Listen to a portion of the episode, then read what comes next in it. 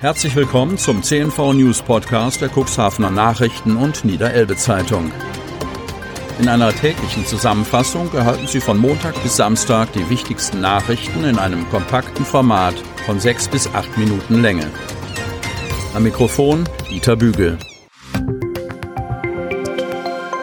Freitag, 19. Februar 2021. Inzidenzwert seit drei Tagen stabil unter 50. Kreis Cuxhaven.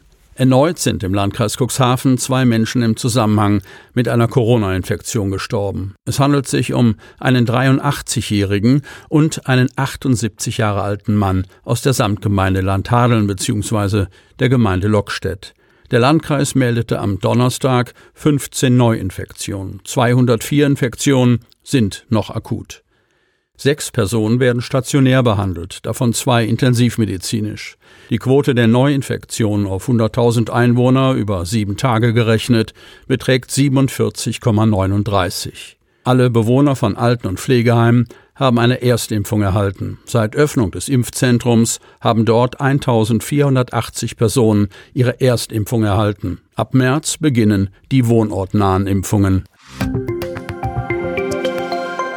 Landkreis verimpft AstraZeneca-Impfstoff an medizinisches Personal. Kreis Cuxhaven. Der Landkreis hat damit begonnen, das medizinische Personal zu impfen. Nach den ersten mobilen Pflegediensten sind jetzt die Hausärzte an der Reihe, die in die Alten- und Pflegeeinrichtungen müssen. Auch der Großteil der Beschäftigten im Rettungsdienst ist bereits geimpft.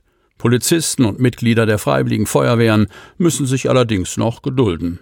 Vor einer Woche noch sprach die Vizepräsidentin der Ärztekammer Niedersachsen, Marion Charlotte Renneberg, von einem Skandal, weil die Hausärzte und ihre Praxisteams, die jeden Tag an der Front mit potenziell infizierten Corona-Patienten zu tun hätten, nicht ganz oben auf der Prioritätenliste des Landes stünden. Eine Woche später werden heute in Cuxhaven die ersten Hausärzte geimpft.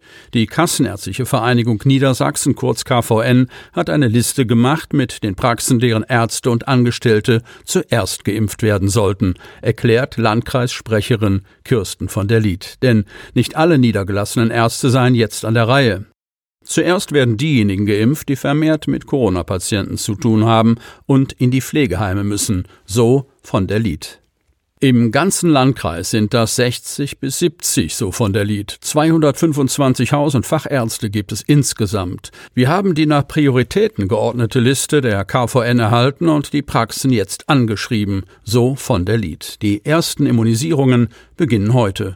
Wir nutzen den Impfstoff von AstraZeneca für unter 65-Jährige, erklärt von der Lied. Seit vergangenem Donnerstag bekommen pro Tag 150 bis 170 Beschäftigte von mobilen Pflegediensten im Landkreis Cuxhaven den AstraZeneca-Impfstoff verabreicht. Bei sechs Arbeitstagen in der Woche macht das schon rund 1200 geimpfte Menschen. Wenn die Hausärzte durch sind, seien als nächstes die Zahnärzte an der Reihe, die in Heimen die Versorgung sicherstellen. Aktuell sei man dabei, die Berufsgruppen der Priorität 1 zu impfen. Das sei vor allem medizinisches Personal. Polizisten und Mitglieder der Freiwilligen Feuerwehr seien erst in Priorität 2 und 3 gelistet. Vor April sei aber nicht mit einer Impfung dieser beschäftigten Gruppe zu rechnen. Impfreste gehen an Rettungsdienst. Kreis Cuxhaven. Ein Gerücht sorgt in Cuxhaven für Aufregung. Im Impfzentrum werde Impfstoff vernichtet, weil nicht alle, die einen Termin bekommen haben, diesen auch wahrnehmen. Der Landkreis bezieht Stellung. Tatsächlich ist es so, dass etwa vier Termine am Tag nicht wahrgenommen werden, sagt Sprecherin Kirsten von der Lied. Bei insgesamt 160 Terminen am Tag sei das eine überschaubare Quote. Wir dürfen nicht vergessen, dass wir es im Moment mit hochbetagten Menschen zu tun haben, die teilweise weite Wege auf sich nehmen müssen, so von der Lied. Der BioNTech-Impfstoff, der aktuell an über 80-Jährige verimpft wird, muss gekühlt gelagert werden, bevor er für die Impfung verdünnt wird. Danach ist er laut Herstellerangaben sechs Stunden bei zwei bis 30 Grad haltbar. Nimmt also jemand seinen Termin im Impfzentrum nicht wahr, können Impfdosen übrig bleiben, die im schlechtesten Fall vernichtet werden müssen, weil sie nicht mehr wirksam sind. Wir vernichten in Cuxhaven keinen Impfstoff, versichert von der Lied. Stelle sich heraus, dass jemand seinen Termin nicht wahrgenommen habe, würden die frei gewordenen Impfdosen an die Beschäftigten des Rettungsdienstes vergeben. Grundsätzlich seien im Moment die Zugehörigen der Prioritätenliste 1 an der Reihe. Dazu zählen laut der Impfverordnung des Landes Niedersachsen, die auch für den Landkreis Cuxhaven nach Angaben von der Lietz maßgebend sei, Beschäftigte der ambulanten Pflegedienste in stationären Alten- und Pflegeeinrichtungen, in der ambulanten Palliativversorgung oder auch diejenigen, die im Impfzentrum arbeiten. Militärischer Fluglärm derzeit präsenter. Kreis Cuxhaven. Die Bürgerservice-Beschwerdestelle des Luftfahrtamtes der Bundeswehr mit Sitz in Köln hat schon seit einiger Zeit mehr als gewöhnlich zu tun. Aufmerksame Bürger melden, ihrem Empfinden nach, vermehrten Flugbetrieb und damit zusammenhängenden Fluglärm. Der militärische Flugbetrieb wird gerade stärker wahrgenommen, weil deutlich weniger Regelflugverkehr stattfindet, erklärt ein Sprecher des Luftfahrtamtes. Auch in der Region rund um Nordholz fallen den Bewohnern die Flugbewegungen deutlicher auf. Erst am Dienstagabend waren die Militärflugzeuge wieder deutlich zu hören.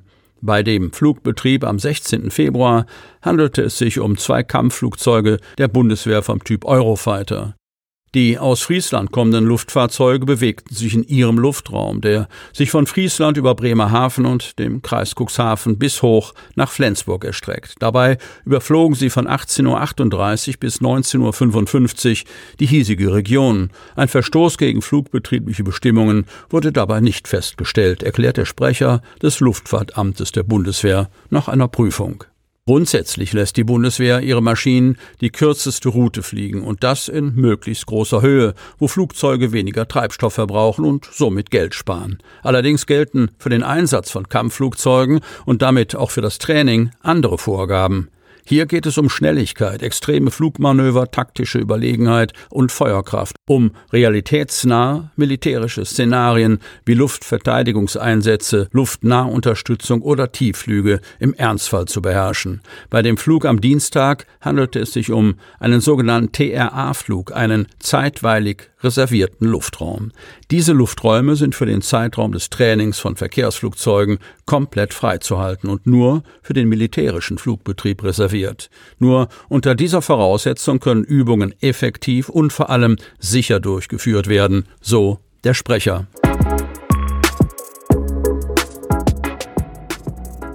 Sie möchten noch tiefer in die Themen aus Ihrer Region eintauchen?